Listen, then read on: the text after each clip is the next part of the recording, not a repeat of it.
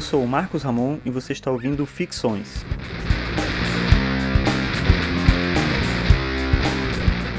Esse é o episódio 47 e o tema de hoje é O futuro de uma ilusão.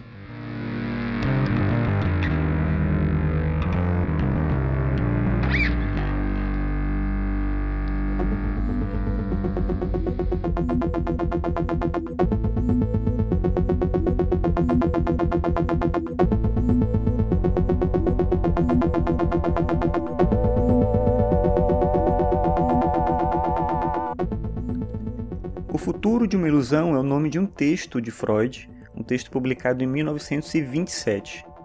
Num episódio recente do ano bissexto, eu vou botar o link no post, eu comentei sobre esse sentido do Freud não só como o cara da psicanálise, como médico, como alguém que revolucionou a ideia que a gente tinha sobre a psicologia e a psique humana, mas também como alguém que ofereceu uma série de contribuições para a gente pensar a nossa época principalmente através dos seus textos. O Freud ele é sempre lembrado como um grande escritor e eu acho que isso tem um valor realmente bem significativo.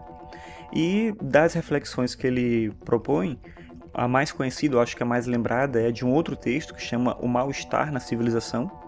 Mas eu estava lendo esses dias esse texto que chama O Futuro de uma Ilusão, que é um texto que eu ainda não conhecia, e eu achei que era possível fazer uma série de conexões com a filosofia, e é isso que eu pretendo abordar nesse episódio de hoje.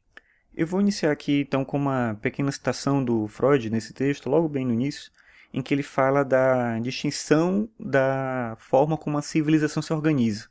Ele começa dizendo, eu vou comentar um, um trecho anterior antes de eu fazer a citação literal do texto. Mas ele comenta inicialmente que tem duas formas de a gente ver a civilização, de a gente pensar sobre a civilização.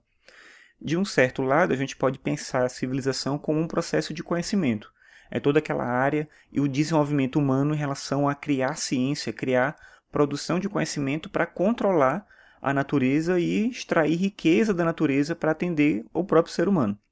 E por outro lado, né, esse é um aspecto. O outro aspecto é o gerenciamento das relações humanas, ou seja, o campo moral, o campo do direito, que determina como as pessoas podem conviver umas com as outras. E aí vem a questão, digamos assim, um pouco já polêmica que ele insere nesse sentido de possibilidade da vida conjunta, né, da vida em sociedade, quando ele afirma que nem todo mundo está disposto a viver em sociedade. Na verdade, é bem provável que uma grande parte das pessoas não queiram viver assim. E aí vem o trechinho de citação que eu comento aqui com você, que ele fala o seguinte: abre aspas. A civilização, portanto, tem de ser defendida contra o indivíduo, e seus regulamentos e instituições e ordens dirigem-se a essa tarefa. Visam não apenas a efetuar uma certa distribuição da riqueza, mas também a manter essa distribuição. Na verdade, tem de proteger contra os impulsos hostis dos homens tudo o que contribui para a conquista da natureza e a produção de riqueza. As criações humanas são facilmente destruídas, e a ciência e a tecnologia que as construíram também podem ser utilizadas para sua aniquilação. Fecha aspas, encerra aqui a citação. Então, se boa parte da, das pessoas que vivem em sociedade agem contra a sociedade, de certa maneira se colocam contra ela, possuem, como ele diz, impulsos hostis em relação às outras pessoas, a civilização então ela passa a depender da coerção e da renúncia ao instinto.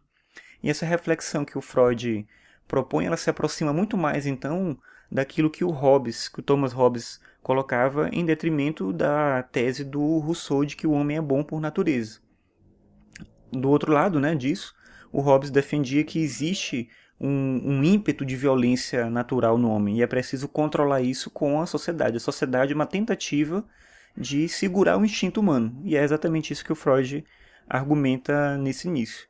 Além disso, ele coloca a ideia de que não tem nenhum tipo de argumento possível para combater as paixões das pessoas. Né? Então, é também aqui um contraste, no caso, com a tese da ética racional defendida por Kant.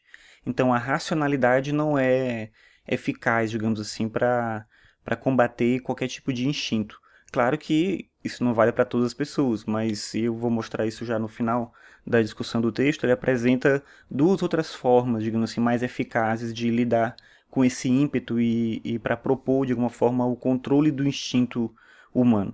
Então, se uma parte significativa da humanidade, por motivo que seja patológico ou por excesso de força do instinto né, que age na pessoa, vai permanecer sempre associal, como o Freud defende, então se a gente conseguir pelo menos diminuir o número de pessoas hostis à civilização, de pessoas que detestam ou abominam o convívio social, mas que se veem obrigadas a esse convívio, se a gente conseguir diminuir o número de pessoas que são hostis a isso, pelo menos a gente vai conseguir é, coordenar a vida de uma forma um pouco melhor. E isso já vai ser muita coisa.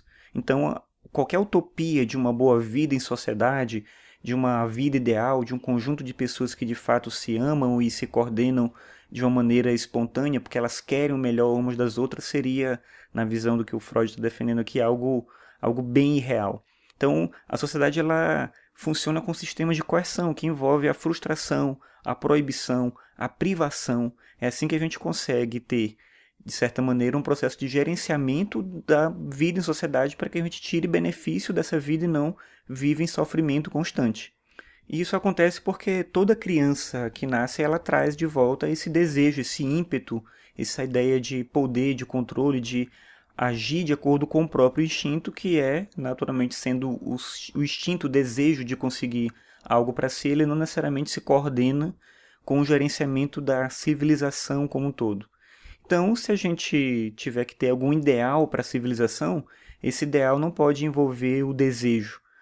Então, o que acontece mais é que quando as pessoas pensam, né, no caso, quando eu falo ideal de civilização, é assim, quando alguém defende a civilização, os valores da sociedade, tudo, o que ela está defendendo, na verdade, não é a própria natureza, não é natural esse tipo de defesa mas é uma defesa, digamos assim, de ordem narcísica. Então, uma coisa de orgulho pela realização. Então, você transpõe o seu desejo de um fórum íntimo para um fórum social, digamos.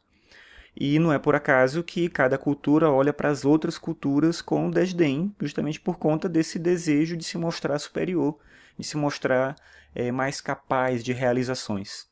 E aí vem o que eu falei um pouco antes, os dois caminhos mais efetivos para gerenciar esse controle. E o Freud identifica esses dois caminhos na arte e na religião. A arte nos reconcilia e gratifica pelos sacrifícios, pela negação dos desejos que cada pessoa precisa fazer para conseguir conviver em sociedade. E a outra forma de gratificação que a gente acaba recebendo é por conta da religião. Decorre então disso que tanto a arte quanto a religião são instâncias de sublimação do desejo uma civilização sem arte e sem religião, ou sem vivência espiritual, para não parecer que eu estou falando de religião como instituição, mas uma civilização sem arte, sem vivência espiritual, ela seria insuportável e necessariamente iria desencadear um tipo de processo de violência e opressão incompatíveis com a vida em comunidade. A gente suporta a vida em comunidade porque a gente, a gente tem, de certa maneira, como benefício o contato com a arte, que é a sublimação estética, e o contato com a espiritualidade, que é essa sublimação metafísica. Para a gente viver em sociedade, então a gente precisa dissimular os nossos desejos. E essa tese ela é bem, mas bem próxima daquilo que o Schopenhauer fala, eu já comentei muitas vezes aqui no podcast. Então, o que a gente procura sempre em sociedade, de alguma forma, é identificar substituições para o que a gente é, porque a gente não suportaria viver sendo cada um que realmente é. Viver em sociedade, então, é colocar uma máscara e suportar uma tentativa de encenação constante. Alguns conseguem fazer isso melhor do que os outros. Alguns são atores mais capazes, digamos assim. Mas o fato é que todo mundo tem que viver dessa forma.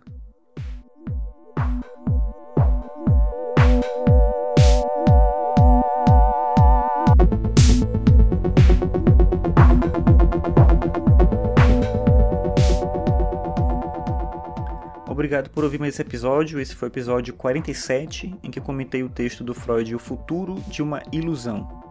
Se você gosta do podcast, eu peço para você acessar meu site www.marcosramon.net barra podcast. Lá você encontra o link para todos os podcasts que eu estou desenvolvendo no momento. E eu peço também para você classificar o Ficções no iTunes, deixar um comentário também, porque assim mais pessoas ficam sabendo desse trabalho. Então é isso, obrigado pela sua audiência e até a próxima thank you